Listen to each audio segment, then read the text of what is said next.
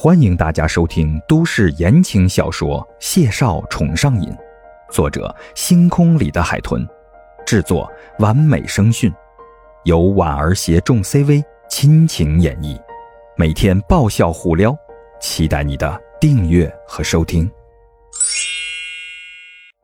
欢迎大家收听都市言情小说《谢少宠上瘾》，作者：星空里的海豚，制作：完美声讯。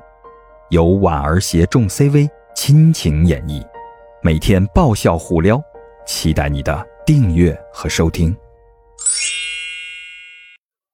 第两百集，谢景亭垂眼笑睨着他，时刻跟岳父保持联系，交代行程，是合格的准女婿应该做的。夫人，你就不用操心这些事了。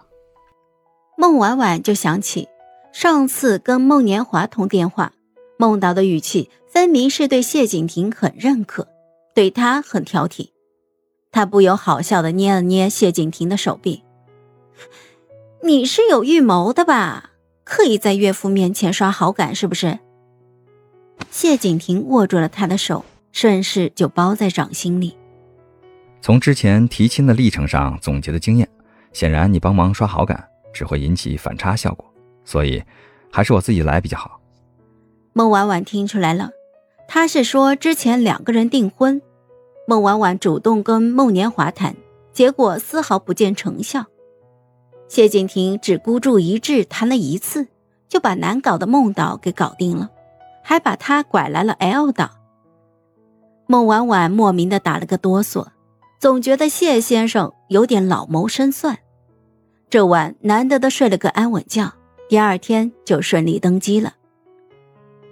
飞机在 C 市降落的时候是下午四点多钟，从机场出来，四个人告别，木禾和白慧打了辆车就离开了。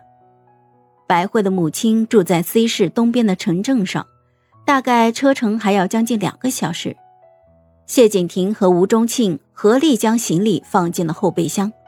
坐上车的时候，孟婉婉正在听霍宇浩絮絮叨叨他这两个月发生的告白史。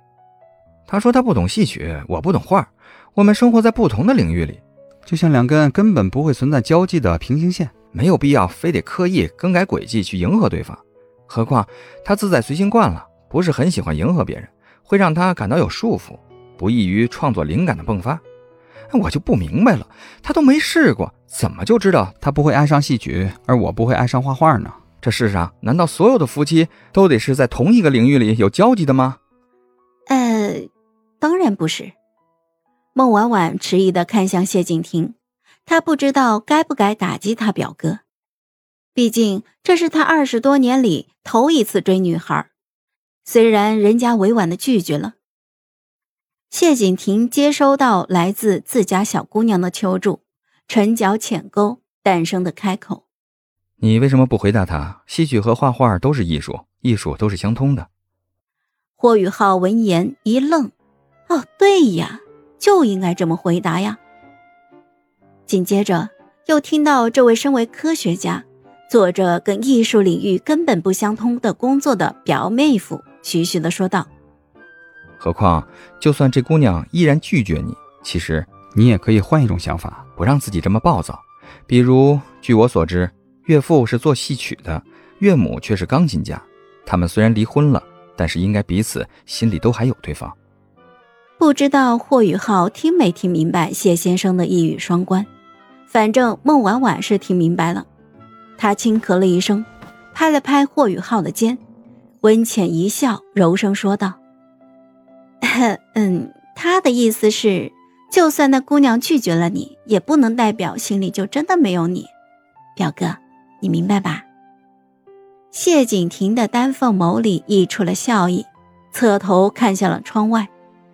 霍雨浩一脸严肃的沉默着，许久之后，一字一句的说道：“你们说的对，他虽然可能依然拒绝我，但不代表他真的不喜欢我。我应该多坚持一下，来证明我的恒心。